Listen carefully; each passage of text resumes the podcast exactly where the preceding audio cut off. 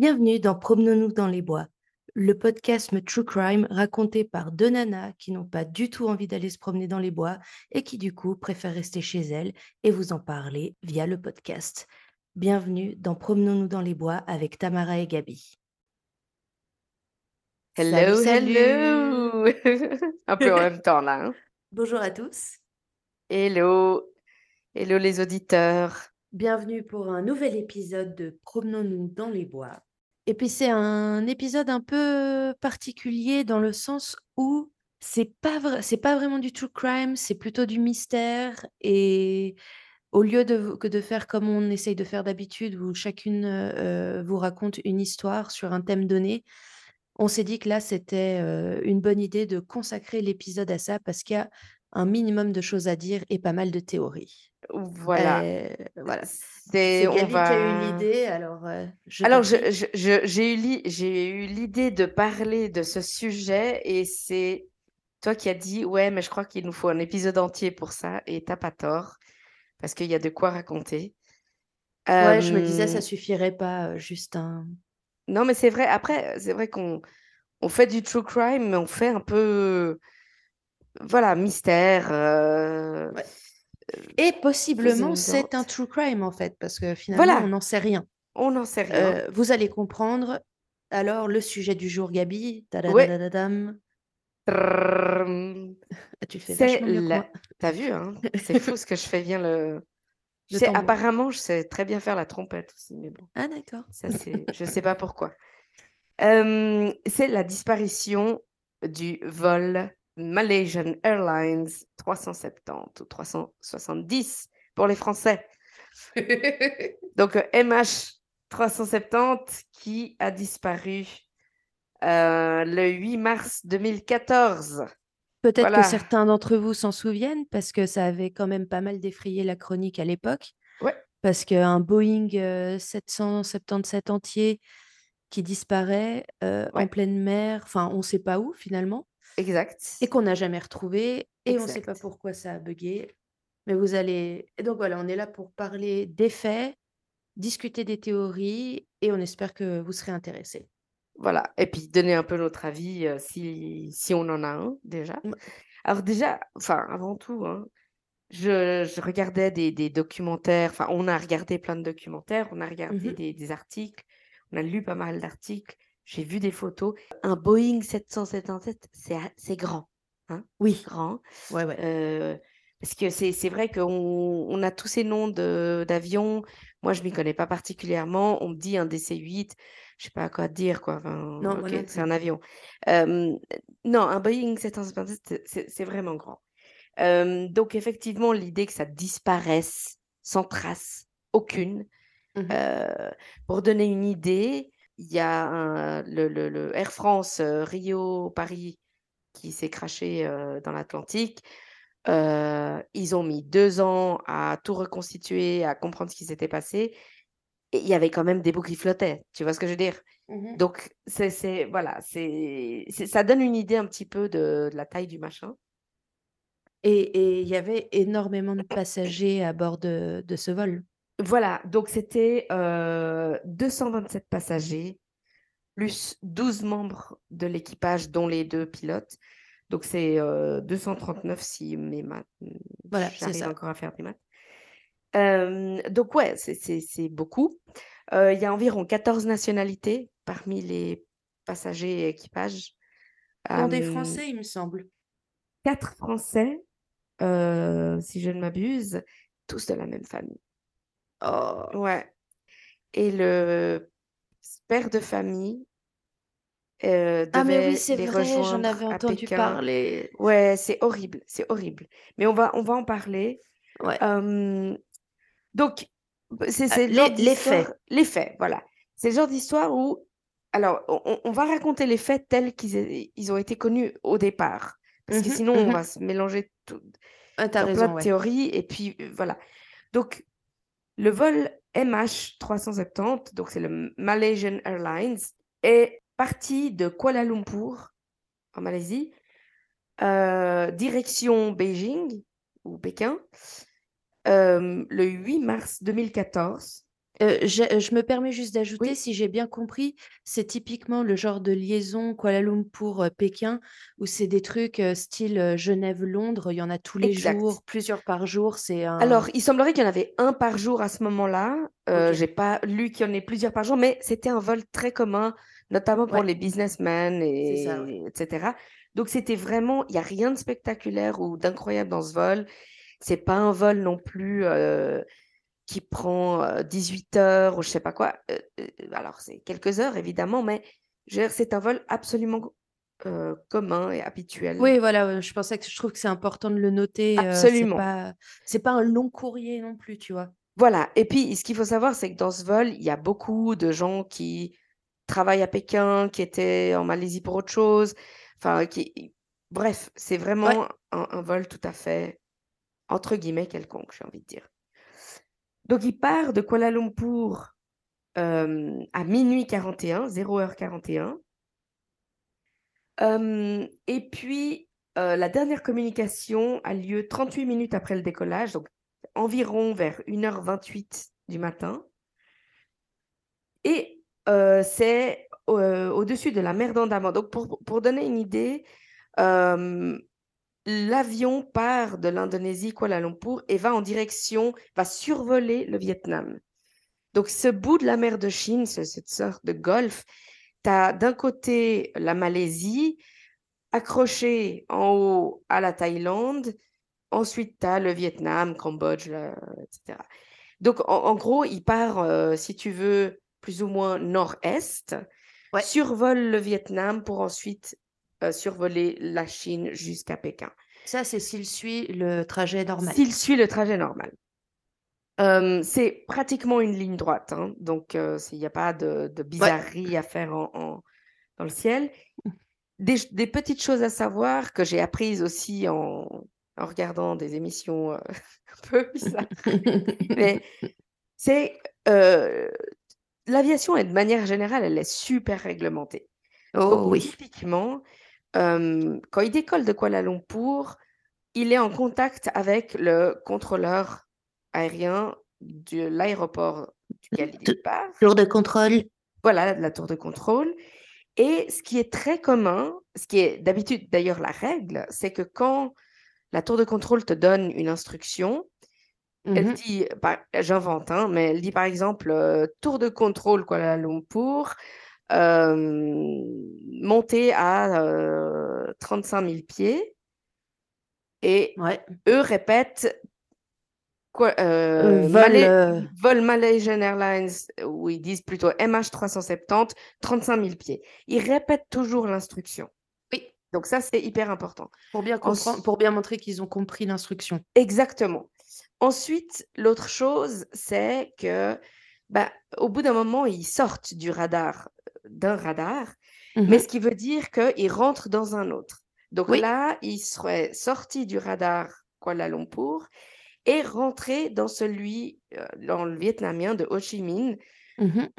Euh, et je crois que en gros, entre l'un et l'autre, il y a à peu près une minute. Il y a une minute Ouais. pendant laquelle tu es, entre guillemets, hors radar. Ouais.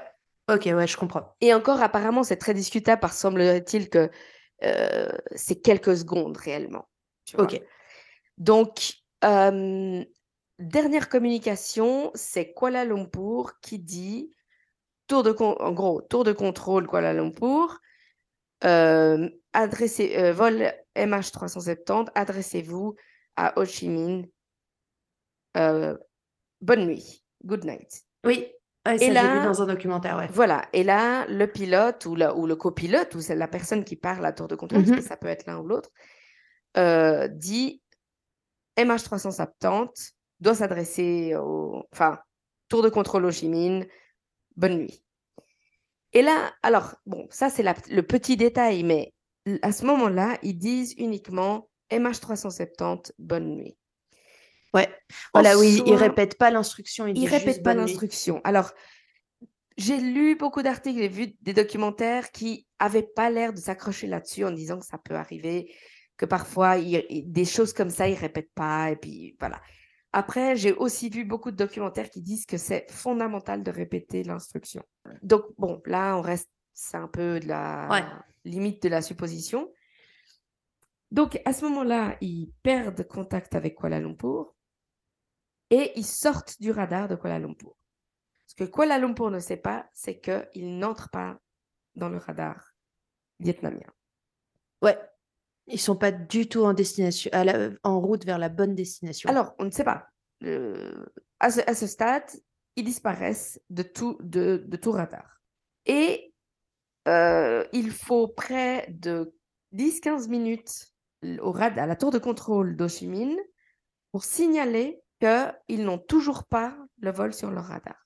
Euh, ça a été grandement critiqué, évidemment, parce que c'est beaucoup de temps. Tu ne Oui, laisses pas passer autant de temps. c'est sûr. Voilà. Mais bon, donc voilà, donc à ce moment-là, euh, il y a énormément de temps qui passe avant que quelqu'un se mette en route, ne serait-ce que pour les chercher. Mhm. Donc l'idée principale, c'est que bah, soit ils se sont crachés euh, à cet Dans, les, endroit-là, dans le laps de temps de 5-6 minutes. Voilà. Soit il y a eu un problème mécanique avec l'avion et qu'ils sont allés et que le transpondeur, qui est le, ce, ce- ce- ce petit truc euh, en- en- au, nez de l'avion qui est en contact avec les radars, Ouais. a, mal fonctionné, ce qui ne serait pas la première fois, hein, Oui, oui, non, ça arrive. Et euh, que l'avion est allé atterrir quelque part d'urgence. Ouais. Et c'est des heures qui passent. Il se passe, euh, je crois, quatre heures facilement avant Ah qu'il y ait une décision de la Malaisie d'aller, d'envoyer quelqu'un chercher un avion, des bateaux, etc. Mais d'envoyer quelqu'un chercher, c'est-à-dire? C'est-à-dire de d'activer euh, l'alarme, la phase de recherche. Donc, ce que je, je- j'écoutais aujourd'hui encore, c'est un ancien commandant de, un ancien pilote en réalité, euh, français, qui expliquait qu'il y a trois phases. Il y a la phase, il y a la phase, euh, la première phase qui est, il y a un problème, on les voit plus sur le radar. Mhm. La deuxième phase, c'est une phase d'alerte. Il y a un problème, euh, on les voit plus sur le radar et on ne les trouve pas. Et on n'a aucun, aucune communication. Sonne l'alerte. Et là, cette alerte, elle est gouvernementale, elle est à, la compagnie aérienne, elle est Mhm. aux, aux militaires, qui sont les premiers généralement à se Oui, bah oui, oui, au cas où. etc. Et la troisième phase, c'est la phase, euh, en gros, de recherche, euh, qu'ils appellent euh, de détresse, qui est en gros envoyer tout le monde. Mhm, mhm. Et il expliquait que la première phase, en général, c'est cinq minutes. Ok. Ça veut dire que à la sixième minute, en gros, tu alertes les autorités. Ils mettent quatre heures. Alors, Ouais, ouais, ça a merdé. ça a sérieusement merdé. Donc, ils commencent à chercher dans la mer de Chine. La, la première chose qu'ils font, en fait, c'est ils contactent tous les aéroports de- de- des environs Mhm. et ainsi que les avions, parce que les avions peuvent voir sur leur radar, même en vol, hein, Ouais. ils peuvent voir sur leur radar s'il y a un- euh, autre chose, un autre avion, etc. Il y en a aussi qui, selon à, à quelle hauteur ils volent, ils peuvent voir dans la mer si- si- s'il y a du feu ou, des choses comme ça. Donc, ils, ils- ils alertent tout le monde pour dire est-ce que quelqu'un sait quelque chose? Est-ce que quelqu'un voit quelque chose? Et ils reçoivent rien. Rien du tout. Et euh, c'est donc les, les recherches sont lancées au petit matin euh, du 9 mars 2014 dans la mer de Chine. Et là, ils cherchent pas mal. Et il n'y a rien, mais rien de chez rien. Alors, initialement, le pire, c'est ça, c'est que à l'heure où ils commencent les recherches, c'est Mhm. l'heure à laquelle l'avion aurait dû atterrir à Pékin. Ah. Donc, en fait, l'avion apparaît comme en retard à Pékin. Puis tu as les familles qui sont là et qui attendent. Puis au bout d'un moment, ça fait quand même beaucoup. Et on leur distribue, quand ils vont se renseigner, on leur distribue un papier en disant on va vous donner des nouvelles, on va vous donner des nouvelles, on va vous donner des nouvelles. Euh, Et puis, initialement, ils semblent voir des débris, mais ils sont pas sûrs, etc. Bref, euh, ils n'ont rien vu. hein. Et euh, donc, les familles euh, comprennent assez vite qu'il y, a eu- il y a eu une couille. Ouais. Et ils se font emmener euh, par les autorités chinoises dans un hôtel où on les enferme dans une salle. Ils sont tous en train de hurler, de pleurer, de... Enfin bref, tu peux imaginer le, le truc. Ouais, ouais. Et alors là, le timing est un peu difficile pour moi parce qu'il y a beaucoup de, contradictions dans, ce que j'ai pu lire, mais en gros, ils mettent pas mal de temps, et, pas mal de temps, c'est peu clair si c'est des jours ou, une semaine, à faire appel aux militaires qui, eux, ont, peuvent euh, retracer d'autres types de, de- ce qu'ils appellent des pings, donc en gros de, de signalement de l'avion. L'avion émet quand même Mhm. encore euh, certaines euh, fréquences, même si le transpondeur ne marche plus. Il a- ce qu'il faut savoir, c'est que sur ce type d'avion qui est hyper euh, digitalisé, où il y a plein de plein de, de- de- de- de- de- d'informatique en place, il y a au moins cinq ou six éléments dans l'avion, à différents endroits de l'avion, qui émettent des signaux. Donc, d'où le fait aussi qu'on ne comprenne vraiment pas comment on ne le trouve pas. Ouais. Euh, parce que le transpondeur tout, tout devant, tu peux l'éteindre, euh, il peut être éteint par le pilote. Ouais. C'est un bouton. Par contre, il y a un autre qui est plus important qui s'appelle l'ACARS, A-C-A-R-S, qui lui euh, donne des, signa- des signaux à, un satellite. Et en gros, il, donne, il émet énormément d'informations à ce satellite. Mhm. Et pour l'éteindre manuellement, celui-là, il faut ouvrir la soute depuis l'intérieur de l'avion, descendre dans la soute, trouver le bon panneau électrique, savoir quel est le fusible que tu dois tirer. Ouais. Et de l'aveu d'énormément de pilotes euh, et de gens dans l'aviation, que ce soit française, anglaise ou australienne, c'est pas quelque chose qui entre dans leur formation. Ils auraient aucune idée de comment éteindre ce machin. Non, puis de toute façon, ils sont pas censés l'éteindre de toute façon. Et de toute façon, mais disons que clairement, c'est un truc qui s'éteint parce qu'il s'éteint, parce qu'il y a une- un, un problème de fonctionnement, un problème mécanique, etc. Mais bref, euh, cela étant, les militaires signalent qu'ils ont eu des, ils ont reçu des signaux à travers d'autres types de satellites qui indiquent que l'avion était encore en vol des heures après. L'avion, semble-t-il, à l'endroit où on a perdu le signal, Ouais. a fait un 3, presque un 360, est revenu en arrière, traverse la Malaisie de d'est en ouest, Voilà, au lieu de. Parce que là, ils partaient Voilà. vers l'est. vers l'est. là- Là, il revient en gros vers l'ouest, légèrement, tendant légèrement vers le sud. Il y a une île à l'ouest de la Malaisie qui s'appelle Panang. L'avion contourne Panang et part direction nord-ouest. Et ce qui est incroyable, et, c'est, et ça pour moi, ça a été le moment où j'étais là, ok, complot, euh, alien, euh, CIA, enfin tout ce que tu veux, Ouais. c'est que l'avion, à partir du moment où il fait un 360 et il revient vers la Malaisie, Mhm. il va rester très exactement à la frontière entre la Thaïlande et la Malaisie. Et pareil, ensuite, quand il part vers le nord-ouest, il reste, il, il- il- il suit la ligne de la frontière entre l'Indonésie et ce qui serait Thaïlande ou autre. Ça veut dire qu'à aucun moment il est dans une... Dans un euh, pays ou l'autre. voilà. Donc, il, en fait, il, il n'entre jamais sur un territoire donné. Ça, pour moi, c'est assez fascinant parce que ça veut dire que quelqu'un est aux commandes de ce, cet avion. Et ça, personne n'en doute. Parce que pour tourner de cette manière-là, l'avion, il ne le fait pas tout seul. Tu vois? Tu dois donner l'ordre à l'avion. Même si c'est en autopilote, tu dois rediriger l'avion tant de degrés vers l'est, tant de degrés vers le nord, tant de degrés vers Ouais. l'ouest, etc., etc. Donc, tu, l'avion fait un, un- un chemin vraiment étrange. Il est maintenant sur l'océan Indien. Et à ce moment-là, les militaires disent, OK, pour nous, il s'arrête là. Et là, c'est carrément un autre endroit. C'est l'océan Indien qui est gigantesque. Ouais. Gigantesque. Donc, OK, alors ils envoient des, des bateaux et des avions, etc., recherchés par là-bas. Donc là, on parle de semaines, hein, des semaines qui passent.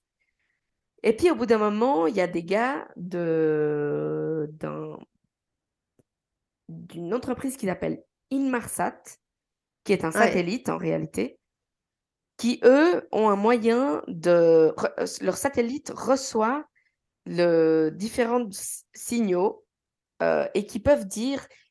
Typiquement, ils peuvent, ils peuvent pointer sur cet avion, sur le signal qu'émet cet avion, et eux, ils ont divisé, si tu veux, le globe, entre guillemets, euh, en différents arcs qui passent à certains endroits. Et ils trouvent le signal de cet avion, rétroactivement évidemment, et puis ils voient que s'ils suivent cet arc-là vers le nord, donc tout ce qu'ils peuvent dire, c'est l'avion a traversé l'arc, mais ils ne peuvent pas dire où exactement sur l'arc. Oui, ouais, ouais. Et donc vers le nord, ça irait sur le Kazakhstan, Ouais. Vers le sud, c'est sur l'océan Indien. Donc, en, en- en gros, il irait vers le sud euh, comme s'il allait vers l'Australie, puis ensuite il part vers l'ouest comme s'il allait vers l'Afrique du Sud. Ouais. Alors, la première chose, c'est que tout de suite, ils enlèvent l'option Kazakhstan parce que là, ça le ferait survoler euh, sur l'Inde, sur le Pakistan et je sais pas quoi. Et là, et- et les ra- un- il y a un radar qui l'aurait chopé. C'est impossible.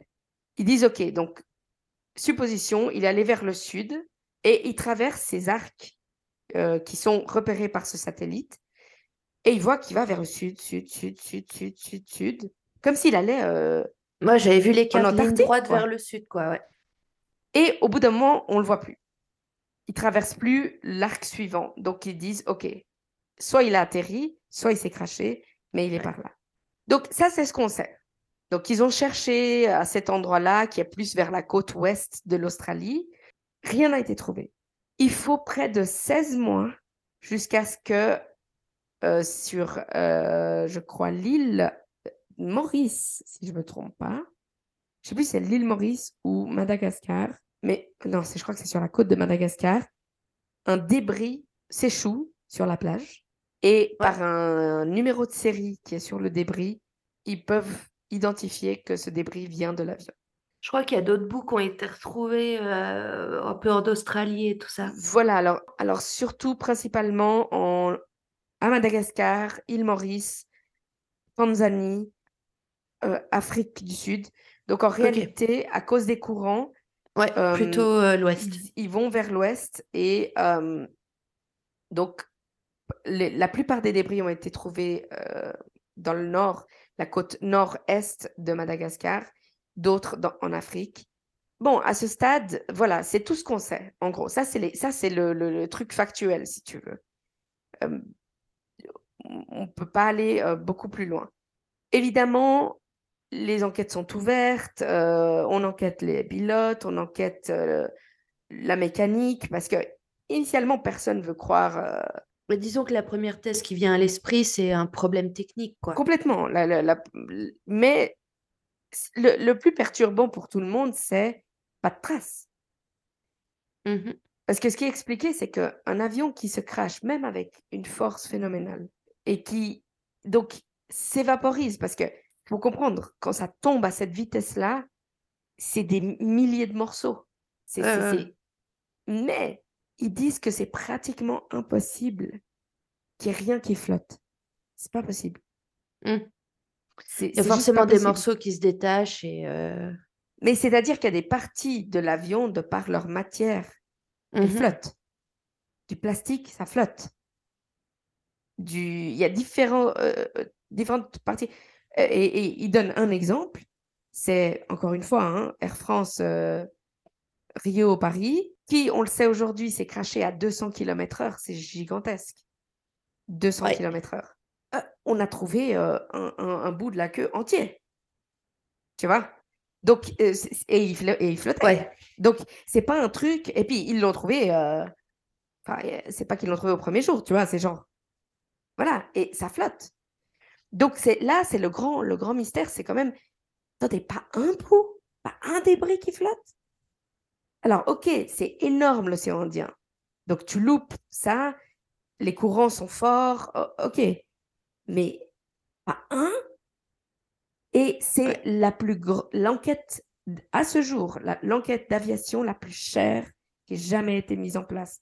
C'est des centaines de milliers de kilomètres carrés qui ont été fouillés, euh, cherchés, euh, que ce soit par avion, par bateau, par sonar, par tout ce que tu veux. Mmh Une chose qui est évidente dès le départ, c'est le manque de coopération de certains pays, de certaines entités aussi. Semble-t-il que la compagnie aérienne a été très vague et pas particulièrement humaine vis-à-vis des familles des victimes, parce qu'il leur donnait des, bribes d'informations. Parce que, à la limite, c'est mieux de dire on n'en sait toujours rien plutôt que de dire ah bah voilà ce qu'on a trouvé, puis une semaine après dire non, mais en fait, non. Et ils ont vachement joué cette carte-là. Et puis, ben, après moult recherches et des recherches privées aussi, hein, qui ont été effectuées par une entreprise, je crois, américaine, je crois, ou je ne sais plus d'où elle vient. Ils ont classé en 2018. Ils ont arrêté les recherches et émis un rapport. Et la conclusion du rapport, c'est qu'ils ne savent pas. Ils, peuvent rien prouver de manière définitive. À savoir ensuite qu'il y a toute une coalition de d'experts de l'aviation, que ce soit des pilotes ou des, experts du BEA, qui est le, le, qui est le, si tu veux, l'organisme en France qui va enquêter justement sur les, les crashs d'avion ou autres. qui, eux, ne sont pas d'accord du tout avec les conclusions et ils ont mis en place un, ce qu'ils appellent un independent group, un groupe indépendant d'experts qui ont, eux, émis euh, un, rapport et qui disent que les recherches doivent reprendre. Voilà. Donc, à partir de là, on rentre dans les théories, les théories diverses. Euh, est-ce que je sais pas si tu veux, toi, Parce que... là, intervenir?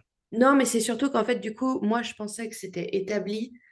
Faut que vous imaginiez les gens, donc, l'avion part dans une direction, euh, si tu regardes ton écran, il part vers la droite parce qu'il part vers l'est, style nord-est. Et juste, il, dépasse les terres malaisiennes. Il arrive dans la mer qui est entre euh, la Malaisie et le Vietnam. Et là, effectivement, il fait ouais, un 180. Euh, en fait, juste au moment où ils perdent la communication, ils le perdent sur le radar, il tourne et donc, comme, comme disait Gabi, il retraverse la Malaisie, qui est assez, euh, qui est pas très large comme pays en fait. Et, retraverse la Malaisie jusqu'à cette île de Panang qu'il contourne. Et moi, ce que j'ai compris, c'est que oui, il remonte un peu vers le nord encore après, mais effectivement, il après, c'est comme s'il chutait vers le sud, total, en ligne droite. Il vole en, presque en ligne droite vers le sud, ouais. Et en fait, euh, moi déjà, ce qui me fait réagir, c'est que la conclusion des experts, c'est que l'avion, pourquoi il a disparu en pleine mer, c'est tout simplement parce qu'il est arrivé à un moment où il n'avait plus de carburant. Ouais. En fait, le, l'avion a volé jusqu'à littéralement épuisement du fuel. Et euh, alors, euh, comme Gabi vous disait, il y a eu pas mal de... Ils ont réussi, les militaires en tout cas, ont réussi à établir qu'il y avait eu beaucoup de variations au niveau de l'altitude de l'avion. Mmh Moi, j'avais vu un schéma, euh, je crois que dans une des vidéos que tu m'avais partagées, où ils expliquaient qu'à un moment, l'avion a fait, euh, c'est-à-dire qu'il a plongé. Vous savez, comme, comme vous voyez un film d'action, l'avion, il plonge le mmh nez vers le bas à toute vitesse, mais genre vraiment, enfin, à pic, quoi. Je sais pas mmh. comment le dire autrement. Et genre, il disait qu'avec des simulateurs, ils n'ont pas réussi à recréer le mouvement. Ouais. Et mais moi, surtout, c'est que je me dis, c'est que ça, en vrai, c'était au tout début du vol, c'est-à-dire quand ils commençaient à revenir vers la Malaisie. Vous savez, après avoir fait demi-tour. Donc moi, dans ma tête, je suis là. Comment ont réagi les passagers? Est-ce qu'ils étaient encore en vie? Et d'où ils ont supporté 4 ou 6 heures de vol en plus après? Ouais, alors le, truc, c'est que moi, ce, que je, ce, qui, ce qui me perturbe beaucoup, c'est que pour toutes les théories qui existent, et, et elles sont toutes possibles et elles se valent toutes, enfin presque, on va dire. Pour toutes les théories, tu pourrais trouver un contre-argument. Tu vois? Ouais, ouais. pour, pour toutes, parce que par exemple, la, la, la théorie de l'incident mécanique, de ce que j'ai pu lire, elle est tout à fait possible, elle est tout à fait faisable. Qui est que le, le, le y a eu parce qu'il y avait ils ont ils ont tout de suite regardé ce que la- le fret, donc le, ce que l'avion transportait. Mhm, mhm. Et ils voient que l'entreprise qui se chargeait du fret, du cargo, si tu veux, Ouais, a mis normalement ils mettent un jour, deux jours à t'envoyer la liste. Ils ont mis des semaines, voire des mois à envoyer la liste. Et puis tu, tu te demandes s'ils ont envoyé toute la liste, etc. Puis il y a des trucs très bizarres comme il ils, ils transportent deux tonnes de mangoustine, qui est un, un fruit qui ressemble un peu au litchi, si tu veux, Mhm. parce que la Chine en est très friande. Sauf que c'est pas l'époque de la mangoustine en Malaisie. Ouais, Pourquoi j'ai qu'ils auraient... qu'il y avait des batteries. Voilà, alors, et puis à tout ça, ils disent qu'il y avait 2 kilos de batterie, euh, 2 tonnes, pardon, 2 tonnes de batterie. Et dans ces batteries, il y avait environ, elles contenaient environ 200 kilos euh, de, de lithium. lithium. Et le problème, c'est que si il y en a un qui, qui s'ouvre, qui s'incendie, automatiquement, il fait péter tous les autres et ça, euh, ça intoxique tout, tout l'air et l'oxygène s'en s'en va de, de la Mhm. cabine. Donc, ça dépressurise d'un coup euh, le tout. Tu t'endors, tu, tu, tu deviens inconscient assez vite et, Ouais, mais je- ça et tu n'explique meurs. pas. Oui, mais tu vois, alors typiquement, ça- là parlons justement, on fait la théorie de l'accident euh, technique ou, Voilà, ou la cargaison qui prend feu. J'ai du mal à croire que le feu ait permis à l'avion de continuer à voler pendant six heures, mais surtout, l'autopilote, par exemple, n'explique pas les changements de direction ni d'altitude. C'est ça. Alors, le gros problème qu'il y a dans cette théorie, c'est celle-là. Parce qu'en réalité, une fois qu'ils vont vers le sud, si ça arrive, l'autopilote fait continuer l'avion dans la même direction, va toujours euh, remettre l'avion à sa place jusqu'au moment où il n'y a plus de carburant et il s'écrase. Voilà. Donc ça, ok. Mais le problème, c'est comment ça- tu expliques qu'ils reviennent en arrière sans atterrir, Ouais. qui traversent la Malaisie, qui contournent l'île de Panang, qui tournent plusieurs fois. Et ça, c'est des choses qu'un autopilote ne peut pas faire, à moins que tu aies mis en place un plan de voyage qui Ouais. aille dans ce sens. Et il semblerait que ce n'était pas du tout le cas. Donc, c'est là où on a un problème avec la, la- la théorie de... Et pas que nous, hein, euh, il y a beaucoup de gens qui ont un problème avec la théorie de, de la, du problème mécanique. C'est clair. Donc, euh, et quand bien même, par exemple, les communications auraient été coupées par une malfonction, Mm. euh, ce qu'on vous a pas dit, c'est que les pilotes étaient tout à fait euh, respectables dans leur job. Le, le pilote avait plus de 30 000 heures de vol. Plus de 18 000. euh, 18 000 18 000 heures de oh, pardon, alors tu vois, je fais la Marseillaise, mais enfin, en tout cas, C'était- euh, pas un Euh, Vraiment un expert, ouais. dans le sens où, en se rendant compte qu'il y a une merde, hop, on fait demi-tour, on retourne vers la Malaisie. Il aurait pu atterrir, même pas forcément dans un aéroport, mais il aurait pu trouver un endroit où atterrir. Il y aurait eu de la casse, il y aurait eu des blessés, peut-être même des morts, mais tu n'avais pas l'avion entier qui disparaissait, quoi. C'est ça, c'est-à-dire que ah, ce qu'il faut comprendre, c'est qu'à cette partie-là de la mer de Chine, tu as énormément de petites îles et beaucoup d'entre elles ont un aéroport. Ouais, Donc, ouais, ouais. il aurait pu atterrir à plein d'endroits, à plein d'endroits, sans compter juste faire demi-tour et retourner à Kuala Lumpur ou continuer tout droit et atterrir à Ho Chi Minh. Donc, c'est très difficile aussi d'expliquer pourquoi, si tu as un problème, tu le signales à personne. Voilà. Déjà, ensuite, si, tout, si, tout, si tous les radars euh, sont, sont bloqués, il y a autre chose qu'il faut savoir, c'est que euh, tu peux te retourner, descendre, enfin, perdre de l'altitude et Mhm. demander à un passager qui a un portable de faire fonctionner son portable.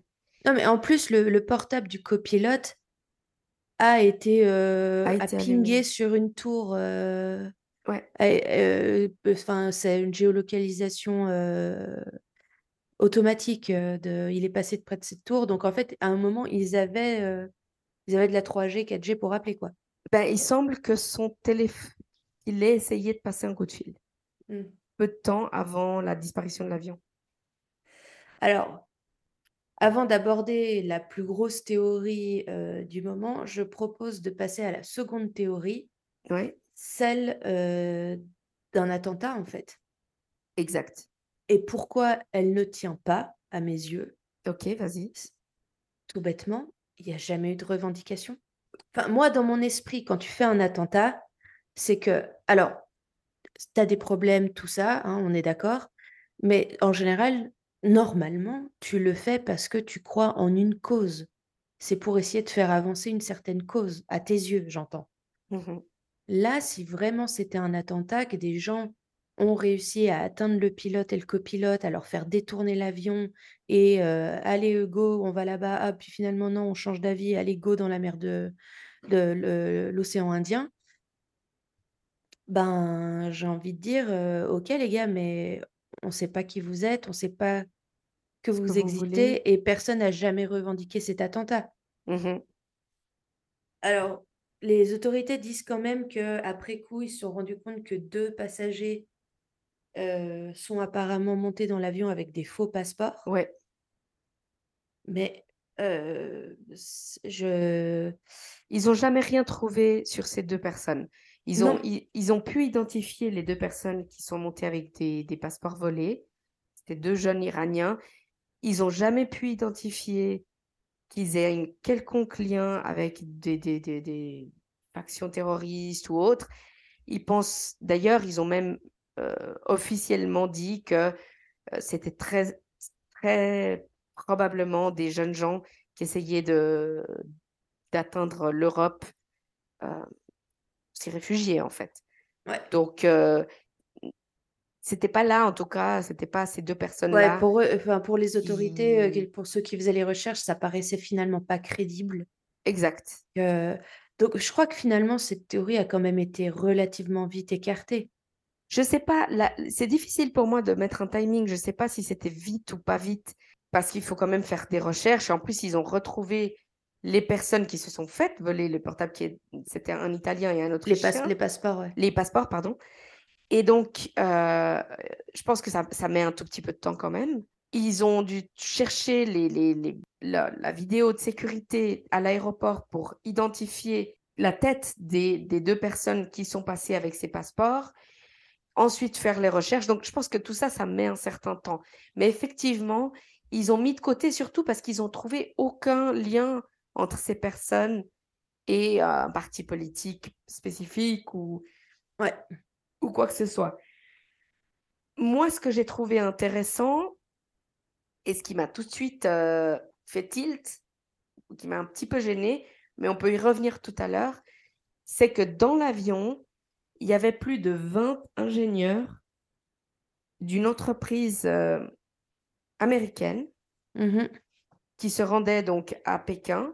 Ouais. Cette entreprise américaine, elle, elle indique, elle, voilà, elle, elle dit que son, le produit qu'elle est en train de mettre en place, c'est une puce qui justement peut rendre, si j'ai bien compris, hein, qui peut rendre soit des avions, soit des drones euh, complètement invisibles à tout le type de radar, tout type de satellite. Mhm. Donc là, moi, quand j'ai entendu ça la première fois, j'étais là, Hmm, Ouais. et un peu Étrange. notre envie de complot. Ben, surtout que, attends, donc, 20 ingénieurs qui s'occupent de mettre en place une puce pour faire disparaître des avions, des drones, etc., de tout radar et de Mhm. tout satellite, disparaissent dans un avion qui disparaît de tout radar et de tout satellite? Je- hmm, Ouais. euh, je sais pas, ça me dérange un petit peu quand même. Oui, non, c'est sûr, euh, vu comme ça. Mais bon, euh, dire, les implications sont énormes parce que euh, cette puce-là, elle doit être correctement branchée dans le système informatique euh, de l'avion. euh. Alors, je dis pas du tout que c'est c'est cette puce-là qui était dans l'avion. hein. Je dis juste que dans le, le- la théorie terroriste, je pense que pas tout n'a été nécessairement encore vérifié. Ouais. Parce que s'il s'agit juste de dire que deux, deux pauvres gars euh, avaient volé des passeports pour pouvoir se réfugier en Europe, bon, mais c'est pas le seul type de terrorisme qu'il peut y avoir. Non, non, oui, on a du terrorisme Alors, à la, informatique, à la rigueur, etc. partir sur euh, l'idée euh, complètement farfelue que, genre, euh, l'entreprise qui produit ces puces s'est dit, bah tiens, on va faire un coup publicitaire avec cet avion. Et puis, ils se sont foirés monumentalement. Puis, du coup, personne ne dit rien. Ben, ce qui est, ce qui, ouais, peut-être. Alors, ça, c'est peut-être aller, aller un poil loin quand même de la part d'une entreprise de tuer ses propres employés. Ouais, mais, j'aime bien quand c'est capillotracté. Non, mais Ouais, ils partaient pas sur l'idée qu'ils allaient les tuer. C'est juste Ouais. quelque Moi, part, je- ça a foiré. Je pense juste que c'est intéressant de savoir que c'est une entreprise américaine qui est en train de mettre cette puce en place et que les 20 ingénieurs allaient à Pékin. Tu vois ce que je veux dire? Il y a un peu Ouais. un truc gênant. Maintenant, Mhm, mhm. peu importe, ou peu importe, comme on dit, euh, ça ne change pas le fait que tu abats cet avion, ou tu le fais exploser, ou tu fais ce que tu veux. Où sont les restes? Oui, de toute façon. Où ouais. Pourquoi il n'y a rien qui flotte? C'est, c'est, c'est un peu perturbant. Donc, Ouais. il y a deux autres théories. Euh, une qui est la, la principale que la plupart des gens ont retenue, Mhm. et une autre qui est un peu plus, comme tu dis toi, capillotractée ou tirée par les cheveux. Alors, bah, faisons celle-ci avant de parler de la plus sérieuse. Alors, Alors, moi, elle me fascine assez parce que je la trouve pas peu sérieuse. Mais c'est vrai que euh, elle a, elle est tellement dans le complot que beaucoup de gens ont de la peine. Il se trouve que au sud des îles Maldives, à environ euh, 10 000 km au sud, genre 10 000 km 1000 km Bref, je sais plus combien de kilomètres, mais au sud des îles Maldives, il y a une île qui s'appelle Diego Garcia, qui est en réalité l'île entière. hein, Mhm. C'est la plus grande base américaine militaire en dehors des États-Unis. Hein? Toujours Euh, ces Américains. hein. Toujours ces Américains. Alors, en soi, ces Américains, euh, non, ils n'ont pas fait grand-chose. C'est juste que beaucoup d'experts sont assez d'accord sur le fait qu'il n'y a aucune réelle preuve que l'avion soit allé vers le sud, si ce n'est ces, ces signaux euh, enregistrés sur ces arcs. Maintenant, ils ne sont pas convaincus forcément que, la, que le, le, le, le Inmarsat et enfin le Whisper, qui s'appelle le Whisper, hein, l'application qui a mis en place ces arcs, qui puisse réellement identifier quel avion c'était, Mhm. euh, etc. Donc, ils ne sont pas 100% convaincus.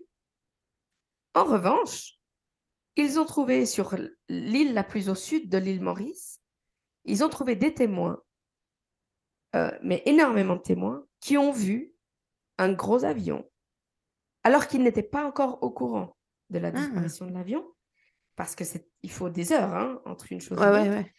Euh, ils ont vu un avion passer à basse altitude euh, près de leur île, tourner et repartir vers le sud, techniquement vers, vers cette, cette base militaire, Ok. Diego Garcia. Alors, plusieurs éléments.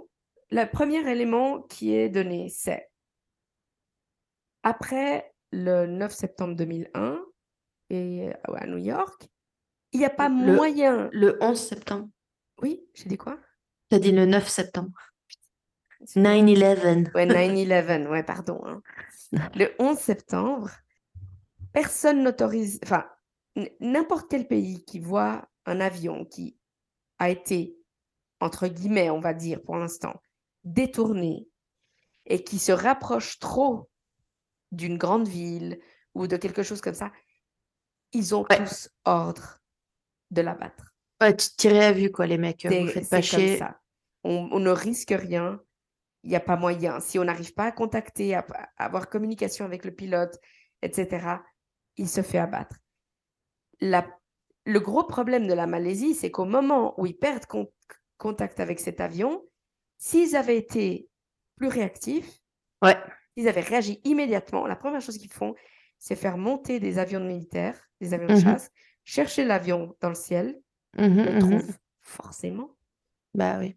Et s'il voit que, un, pas de com, deux, il descend d'un coup de je sais pas combien de milliers de pieds à une vitesse folle, en se disant il Ouais. va aller s'écraser sur Kuala Lumpur, il l'abattent.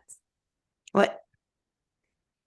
Ouais, c'est ça. euh, Maintenant, c'est vraiment euh, tirer d'abord et poser des questions ensuite. Ben, il se pose quelques questions et puis euh, à tout ça, tu peux pas abattre un avion comme ça, tu dois demander l'autorisation du président, mais c'est une décision qui se prend hyper vite. Postulons que l'avion a effectivement vu, été vu euh, sur cette île euh, des îles Maurice, si tu veux, de l'île Maurice, mais c'est une petite île en dessous, et qu'effectivement, il a essayé d'aller en direction de l'île Diego Garcia, qui est cette base militaire, il aurait très vraisemblablement été abattu. Mm. Les questions qui se posent, c'est ouais, est-ce que le président Obama aurait donné ce, ce genre d'ordre-là à cette vitesse-là Et après, ils disent rien à personne. Voilà. La réalité, c'est que il y a, il y a certaines choses qui dérangent un petit peu, et c'est une d'entre elles, c'est le silence des États-Unis dans Mhm. toute cette histoire. Normalement, les États-Unis, c'est les premiers à dire c'est une tragédie, c'est une catastrophe, on va vous envoyer de l'aide, on va vous. Les États-Unis restent ultra silencieux. Pourtant, je croyais qu'ils avaient envoyé pas mal de navires après pour aider à chercher tout ça. Alors, c'est l'Australie qui demande de l'aide américaine Mm. quand les recherches commencent dans les terres, territoires maritimes australiens. Ouais. Mais disons qu'en soi, ils ne disent rien. Il n'y a pas de, de déclaration, il n'y a pas de... Y a rien. À tout ça, pas si longtemps après, Obama va en Malaisie pour une visite officielle Ouais. et c'est la première fois qu'un président américain va en Malaisie en visite officielle. Ouais. Et pas très longtemps après, le président malaisien va aux États-Unis en visite officielle et il est invité par Obama à aller jouer au golf. Mm. Alors, encore une fois, complot, complot, hein, je- j'en suis très consciente. D'habitude, c'est moi la complotiste. ah, tu vois. Mais là, c'est pas, c'est pas forcément. Je dis pas que ce soit ça. Je dis pas que ce soit vrai. On le saura jamais probablement. Mais je dis juste. Alors, je sais que c'est pris moins au sérieux que d'autres euh, théories. Mm. Mais euh, Non, mais c'est une théorie comme une autre. hein. Oui, on a non, vu mais pire évidemment. comme théorie. euh, et, et voilà, c'est une théorie comme une autre. Donc ça, clair. ce serait une possibilité. Alors, petite, certes, mais une possibilité quand même. Et ensuite, il y a la théorie la plus, La grosse théorie la plus retenue, la plus retenue. celle du... Bah, qu'en gros, le pilote ait fait un meurtre-suicide. Voilà. Qu'en fait, le... euh, comme on avait vu avec euh, ce vol euh, piloté par un pilote allemand Voilà. récemment, qui est, Mhm. le gars a voulu se suicider, puis s'est dit, si moi je pars, euh, je pars pas seul, et qui a craché exprès l'avion dans les montagnes pour tuer ses passagers. Et là, en fait, la théorie, effectivement, le- la plus retenue à l'heure actuelle, c'est que le pilote a fait de même. Voilà. Donc, Et cette théorie, elle est basée sur différentes choses. C'est parce que c'est vrai que le pilote, le commandant à bord, était incroyablement expérimenté. Ouais. Il avait, il était très respecté, il était considéré comme un homme très sérieux et tout. Maintenant, il militait, enfin, il était assez actif politiquement Ouais. pour un parti d'opposition dont le chef venait de se faire arrêter. Donc, il était apparemment assez déprimé par ça. L'autre chose qu'ils ont découvert, c'est chez lui un simulateur de vol, ce qui est normal. hein. Les, les pilotes les plus expérimentés, ils, ils travaillent beaucoup avec des simulateurs de vol. Ouais. Mais ils ont vu qu'il y avait des fichiers et, qui avaient été effacés. Et quand ils ont récupéré ces fichiers, il avait fait des simulations de vol qui sont très proches de ce qui s'est réellement passé. Enfin, supposément passé. Ouais. Après, moi, je sais pas. Il y a juste, euh, notamment une des vidéos que tu m'avais envoyées à regarder. Mmh moi, j'aime bien, euh, je sais pas si toi tu le fais, mais moi, j'aime bien aller lire les commentaires. Oui. Et euh, il y avait notamment plusieurs Malaisiens qui commentaient, parce que c'était une vidéo assez bien faite. je sais pas comment ça marche, mettre des liens ou pas en description d'un d'un podcast, mais si jamais on essaiera de vous le On mettre. essaiera, ouais.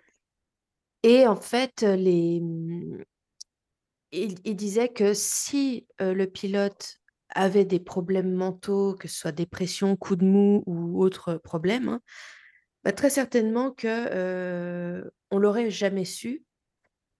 Tout bêtement parce qu'il semblerait que en Malaisie, le, le, les, le, stigma autour de, de, la santé mentale sont encore très forts ouais. et que c'est quelque chose qu'on va absolument cacher et quand bien même ce brave monsieur aurait éventuellement cherché de l'aide si effectivement il n'était pas bien, c'est malheureusement quelque chose que le gouvernement malaisien chercherait à cacher à tout prix par honte.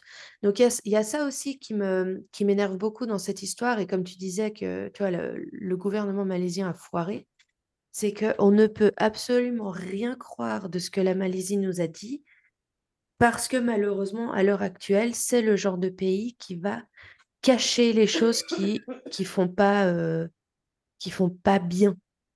Ouais. Ils vont pas du tout être honnêtes sur euh, les circonstances. Donc euh, donc eux disent que le gars était malgré tout hors de tout reproche a priori, en tout cas pas connu pour avoir des problèmes mentaux. Il avait une femme, des enfants. Mais ça se trouve, en fait, le gars était dans la dépression la plus noire possible. Parce que pareil, ils disent, ah, ses collègues disent qu'il allait très bien et tout. Mais on connaît plein de gens qui vont très bien et ils rentrent chez eux puis ils se pendent, tu vois. Donc, Exact. Exact. j'ai envie de. Je ne sais pas quoi penser de cette théorie parce qu'à nouveau, en, fait, c'est con, mais dans ma tête, il y a aussi ce truc. De la même manière que pour moi, un attentat, tu as envie que les gens sachent pourquoi tu as fait ça. Mmh ben, je, suis désolée si j'offense certaines personnes en disant ça, mais j'ai l'impression qu'un suicide aussi monumental, mmh. tu as presque envie que les gens le sachent. Dans le sens où qu'on retrouve l'avion ou quelque chose, tu vois.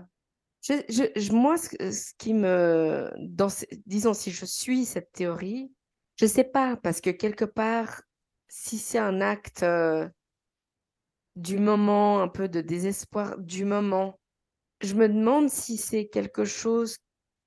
si, si tu réfléchis de, de cette manière, tu vois.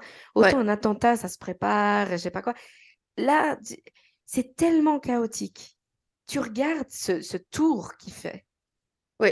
C'est tellement chaotique que je ne sais pas à quel point c'est quelque chose de réfléchi ou ouais. de En tout cas, c'est chaud. Euh, genre, le mec, il est en train de voler. Euh, coucou, on va à Pékin. Et puis. Euh, Mais moi, ce qui me perturbe, c'est que fait le copilote Alors, bah, comme il disait, c'est que, par exemple, un, un, des, des trucs faits comme ça par un autre pilote ou copilote, c'est que bêtement, il attend qu'il y en ait un qui aille au WC parce que le, le WC sont hors de la cabine de pilotage. Et après, en fait, il condamne la, la porte et il reste seul dans le cockpit. Ouais, mais après... on, parle pendant des heures.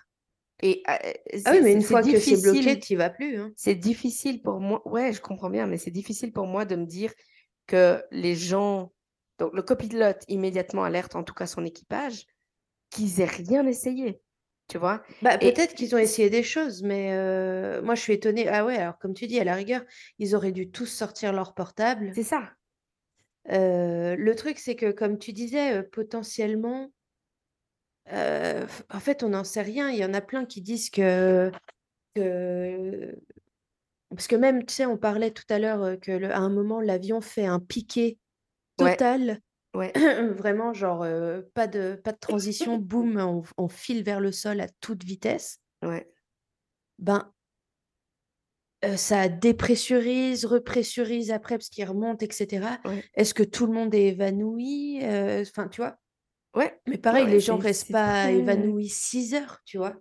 À moins que tout le monde soit déjà mort. Je sais pas, je ne sais pas. Et c'est vraiment, c'est vraiment une de ces, un de ces dossiers, un de ces cas où c'est pour moi un réel mystère parce que il y a tellement de choses qui jouent pas. Pour toutes les, pour tous les arguments, pour tous les, les- toutes les théories, il y a plein de contre-arguments, il y a plein de choses qui jouent pas. Ou, il y a, Mm. ou alors il y aurait trop de coïncidences. C'est, Ouais. parce que même en imaginant, ok, meurtre-suicide, le gars, au bout d'un moment, il en peut plus. Soit il se crache volontairement, soit il se dit, je, je vole jusqu'à ce qu'il n'y ait plus de, d'essence, et puis quelque part, c'est pas moi qui l'ai fait, c'est le, c'est les circonstances, c'est la vie, c'est ce que tu veux, ok? Ouais, bon, quand même, hein, à un moment, tu décides de t'engager dans l'océan Indien vois, qui est dans, plus grand que l'Europe. dans une tête qui Euh, va pas forcément bien, euh, peut-être que c'est ce qui s'est dit. Ok, tu craches, tu craches l'avion, direct ou indirectement. La coïncidence, quand même, qu'il n'y ait pas un morceau qui flotte. euh, ça te perturbe, hein, ce truc de Moi, ça me qui perturbe terri- terriblement. Bah, Pour une raison toute bête, hein, je, alors je, je, vais l'admettre euh, très ouvertement, hein, et je suis navrée si ça choque des gens.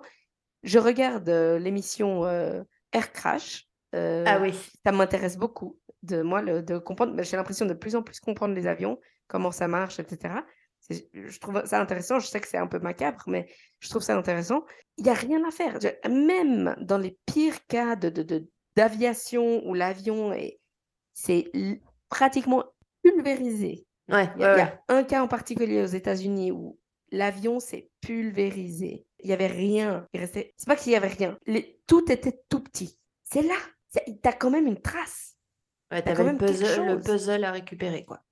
Bon, après, euh, il y a un truc qu'on n'a pas dit, c'est que pour vous imaginer la taille de ce putain d'océan, c'est que un bateau partant de l'Australie pour arriver au supposé point de crash, enfin, vous voyez, quand je dis point de crash, euh, on n'a pas les coordonnées exactes, mais dans un rayon acceptable supposé être le point de crash, Mhm. le bateau met six jours. Ouais, Six jours. c'est énorme. Vous vous vous rendez pas compte de la taille de ce putain d'océan? C'est un truc, c'est un truc de malade parce que quand tu le vois sur une, sur une carte, tu te dis, ouais, bon, bah voilà, c'est pas très loin de l'Australie. Si, si, c'est loin. C'est loin, c'est très loin. C'est c'est très très loin. C'est c'est- c'est plus grand qu'un continent. euh, Enfin, c'est. Ouais. Pour moi, c'est vraiment le, le- le- l'histoire hyper mystérieuse. J'ai, je trouve qu'il n'y a pas une seule théorie qui me satisfait réellement, très Ouais, honnêtement. non, moi je, je trouve rien de plausible, c'est horrible. C'est, c'est affreux. Et puis, à côté de ça, je pense vraiment à, à ces pauvres familles qui Ouais. ont toujours rien. Et pour, pour donner une idée, juste, je sais pas, chaque pays a mis énormément de temps à officiellement déclarer les victimes comme décédées. Ouais. Parce que techniquement, euh, ben, on ne sait pas. Tu vois, parce qu'il y en a, certains, ils pensent que c'est Lost, tu vois. Genre, Ouais, ouais, mais moi, moi, ce que j'allais dire, hein, euh, on va partir sur la théorie d'un univers euh, parallèle. Il y en a dans les commentaires aussi, ils disaient un jour ce, cet avion va réapparaître en mode, tu sais, je sais pas si tu as entendu parler de la série Manifeste. Je ne l'ai pas vu, mais j'en ai entendu parler. Je ne ouais. l'ai pas vu, mais ouais, un avion qui disparaît et cinq ans plus tard, l'avion réapparaît, les gens dedans n'ont pas vieilli, ils n'ont pas l'impression qu'il y a du temps qui a passé. T'imagines? Et, euh, et genre, ils essayent de découvrir ce qui s'est passé, quoi. Mais, Mais euh, mais, mais tu vois, je veux dire, t'as- ça fait maintenant plus de huit ans, bientôt neuf, bah des ouais. gens qui ont peut-être refait leur vie. euh, et, et refait leur vie, c'est une très mauvaise expression, hein, parce que tu, tu vis avec, mais Oui, oui, oui. Qui ont survécu à cette qui ont tragédie. survécu et qui veulent peut-être, je sais pas, se remarier ou j'en sais rien.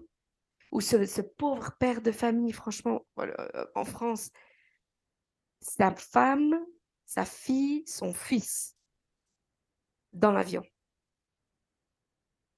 Et Ouais, non, lui mais c'est horrible. reste seul avec un autre fils.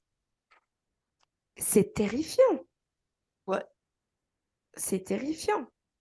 Tu perds, d'un coup, tu perds pratiquement toute ta famille. Et le pire, c'est que tu, tu peux même pas aller te flinguer parce que tu as encore un fils qui est là et qui a besoin de toi. Ouais. Enfin, le pire, non, heureusement, quelque part. Mais c'est d'une violence Euh, impressionnante. non, mais je sais, moi j'y pensais euh, la dernière fois qu'on est allé au Chili en famille, Ouais, on était euh, 17 de oncles dans et le même tantes, avion. cousins, cousines dans le même avion. Il Ouais. arrivait quoi que ce soit, Ben, il restait plus grand monde, quoi. C'est dingue, hein. Ouais. C'est Moi, dingue. j'ai... Bah, faut pas se demander pourquoi les familles royales ou grandes familles, euh, ils voyagent tous en avion séparé. hein. Ouais. Moi, c'est une, histoire qui... Parce que j'avais entendu, évidemment, le Malaysian Airlines, euh, l'avion qui a disparu, qu'on retrouve pas, etc. Mm. Je n'ai jamais vraiment prêté attention. Je me suis dit, Ah, encore une tragédie, c'est horrible, euh, voilà. J'avais jamais vraiment fait attention à l'histoire. Et c'est quand je suis tombée sur un, un petit documentaire dessus, j'ai été fascinée. J'étais, ah, mais attends, c'est pas possible. C'est. Parce que tu vois, ça arrive il y a 50 ans, bon ben, je sais pas. Ouais. Mais c'est un avion qui avait toute une quantité de, de, de je sais pas comment on appelle ça, de radars ou de, de, d'instruments Non, mais c'était pas un vieux coucou, qui quoi. C'était un, quoi. un avion, euh, surmoderne. euh, voilà, à jour euh, dans les trucs techniques. Enfin, Ouais, qu'on sache. Qu'on le sache. Parce que pareil, c'est vite fait de, frauder une signature sur un document officiel, un machin. Ouais. À nouveau, je suis pas sûre qu'on puisse réellement faire confiance à l'enquête que la Malaisie a menée. Et puis, rien que le fait, tu sais, genre, tu dis la, la, la boîte qui voulait pas, euh, de, qui a mis des semaines avant de donner la liste des choses qu'il y avait en soute. Mais euh, d'où on leur a laissé le loisir d'avoir plusieurs semaines pour donner le Je papier. sais pas. Je sais C'est-à-dire pas. que C'est, tu leur demandes le papier, c'est- déjà c'est pour hier. Ouais. Et puis à la seconde où ils disent Ah, je sais pas, mais moi j'envoie le SWAT, Ouais. j'envoie les CRS, leur casser la gueule. ce qui est fou, c'est que, c'est que de ce que je pouvais lire, les gens qui sont complètement contre le rapport qui a finalement été euh, émis par le, la Mm. Malaisie, pas par Malaysian Airlines, ils en veulent vraiment à tous les pays qui ont participé aux recherches. Comment ça? En mode vous nous faites pas confiance? Donc d- en mode, euh, en mode enquête bâclée, recherche bâclée, la Chine qui a perdu le plus de ressortissants dans cette histoire, Mhm. ils auraient pu exiger des choses, ils l'ont jamais fait. L'Australie qui a perdu des ressortissants, ils ont, ils auraient pu exiger des choses, ils l'ont jamais fait. La France, qui est la seule euh, à ce jour qui enquête, c'est pas qu'ils enquêtent encore, mais le, le, le dossier judiciaire est toujours ouvert. C'est le seul pays, le seul. Par contre, le gouvernement n'a jamais rien dit. Ils n'ont jamais rien exigé, Ouais. ils n'ont jamais rien. Donc c'est là où tu dis, alors soit ils sont tous en train de se dire qu'on est tous des cons à en parler, puis que voilà, ben c'est c'est malheureux, mais c'est un avion qui se crache. Non, je crois pas parce qu'il y a quand même Soit quelqu'un sait de gens quelque qui en parlent, quoi.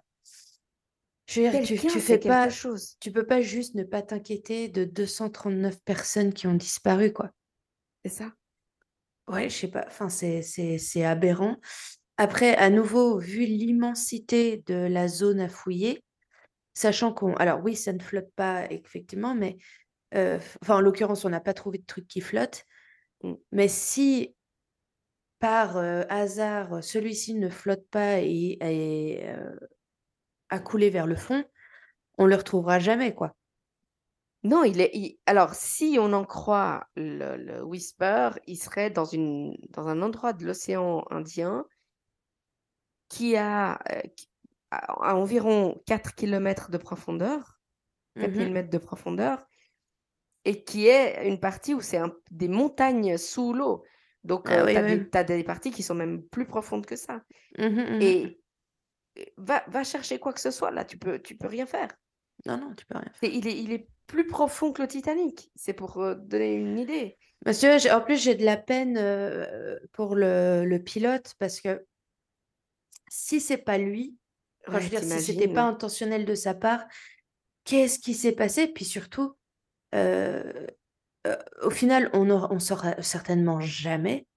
Mm. Et le truc, c'est que t'imagines, t'es sa femme et ses enfants et tout le monde pense que ton père est un meurtrier qui a tué 238 C'est personnes. ça. Genre, enfin, enfin, quelle horreur! Mais ouais, c'est- et c'est ça aussi qui fait, qui fait de la peine parce que on est, c'est la, c'est la théorie la plus retenue, c'est que c'est lui qui a, euh, qui a, qui a, hum, voilà, mis, mis fin, et pas juste à la vie des, des, des gens dans l'avion, mais à, à des familles, à, euh, à plein de gens, alors que peut-être c'est, il y a peut-être que tout avait une raison, peut-être que, tu vois, et on n'en sait rien. Et euh, l'autre truc tragique, ça, je sais pas si tu avais vu ce truc, mais euh, euh, tu sais, Malaysian Airlines, alors déjà ça, ça a fait mal. Ouais. Mais quelques mois plus tard, ils ont eu une autre tragédie. Tu te rappelles laquelle? Oui, la, celle de- au-dessus de l'Ukraine. L'avion qui s'est fait abattre au-dessus de l'Ukraine. Ouais. Euh, alors, je pas que je sois triste pour euh, l'entreprise, mais enfin, Ah, c'est un sacré. là, je, ouais, voilà. Bah, apparemment, ils ont dû être euh, renationalisés par le gouvernement malaisien parce que sinon, Ouais. ils allaient. Plus personne voulait monter dans un avion.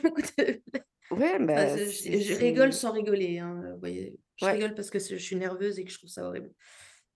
Non, mais c'est vraiment, c'est vraiment une histoire qui, moi, me, me reste et me perturbe un peu. Parce qu'autant tu, il y a, il y a d'autres mystères où tu peux avoir des théories qui tiennent la route et qui sont solides et tu, et tu te dis, OK, on, on prouvera peut-être jamais, mais ça a l'air d'être ça. Autant, et d'ailleurs, on va en parler d'une dans un prochain épisode euh, euh, dédié à un crime où on a, euh, Mm. on est assez sûr finalement de, de la responsabilité, même si on, on, on ne saura jamais, on ne le prouvera Non, jamais. c'est impossible à prouver. Mais là, Là, ouais, comme tu disais, il n'y a aucune, euh, aucune théorie qui est réellement satisfaisante. Est-ce que c'est finalement une combinaison de toutes les théories? Peut-être. T'imagines? T'imagines? Attentat Oh mais non, je voulais me suicider moi d'abord. Boum, feu Ouais. Et malfonction. euh, Enfin, je veux dire, euh, le... peut-être que le match, je sais pas, peut-être que l'avion il était maudit en soi et Je sais pas. Je ne sais pas, mais en plus il se fait euh, abattre euh, et par tout ça il se fait abattre par des Américains. c'est affreux. C'est Quelle affreux. horreur. Mais en tout cas, euh, euh, ouais, voilà. Alors, si, si vous êtes intéressé par ce sujet, il y a des tonnes de documentaires à trouver, certains plus sérieux que d'autres, hein, quand même. Faites attention, les petits loups, parce que il il y a beaucoup de, de- de documentaires qui ont très clairement une intention derrière ou un, enfin, comme on dit, un agenda euh, très précis. Politique ou quoi. ouais. Moi, moi j'aime bien les documentaires qui sont euh, qui, qui donnent tous les avis et qui et qui vont vraiment se renseigner, des journalistes euh, de qualité.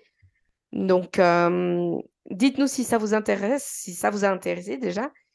Et si on si ça intéresse quelqu'un, on, on verra comment mettre les liens, que ce soit à des articles ou à des à des vidéos.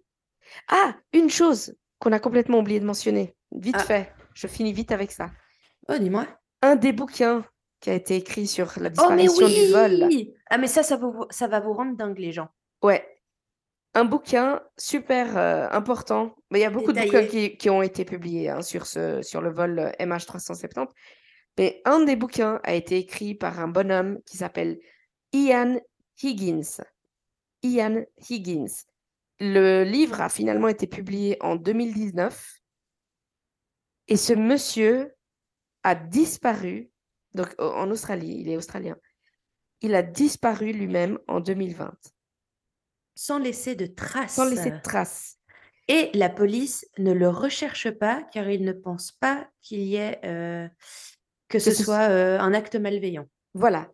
Et alors, là, apparemment, euh, j'ai lu en octobre que euh, ils vont lancer une enquête pour savoir. Alors, c'est d'abord une enquête pour savoir si éventuellement ils se mettent à sa recherche. C'est pas mal, hein? Merci les gars. Merci les gars.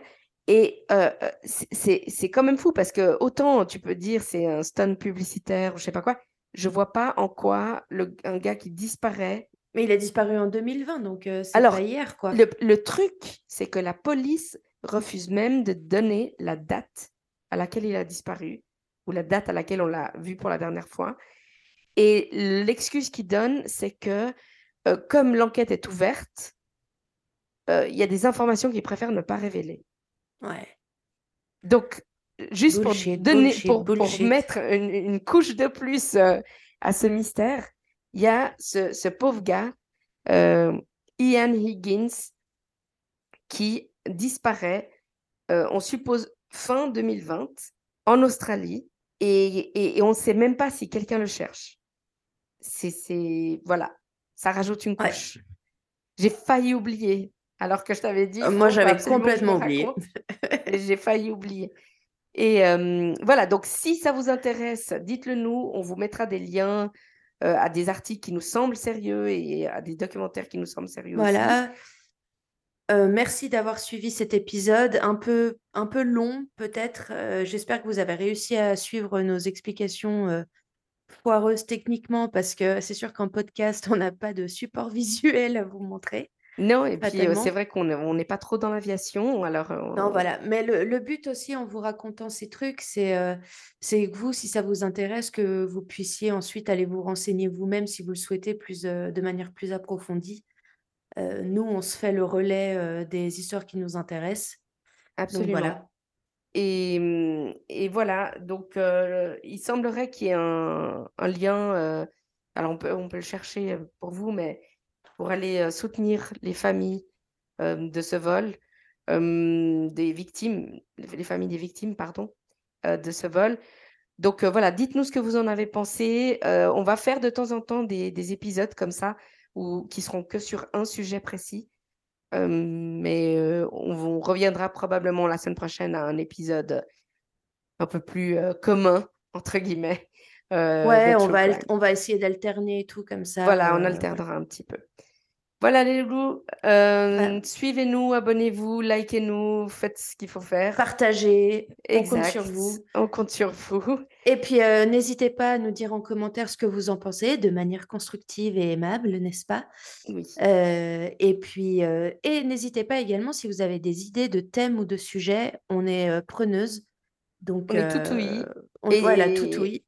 Et puis vous pouvez aussi nous dire, par exemple, s'il y a un un une, une histoire, heu, de votre village ou de votre ville ou de votre pays, heu, qui est, heu, super intéressante, dites-le nous, on fera les recherches, et on le racontera, sans problème sur un de nos épisodes. Yay! Yay! Bon, Bon, à la semaine prochaine. bye bye. Bye. Ciao, ciao.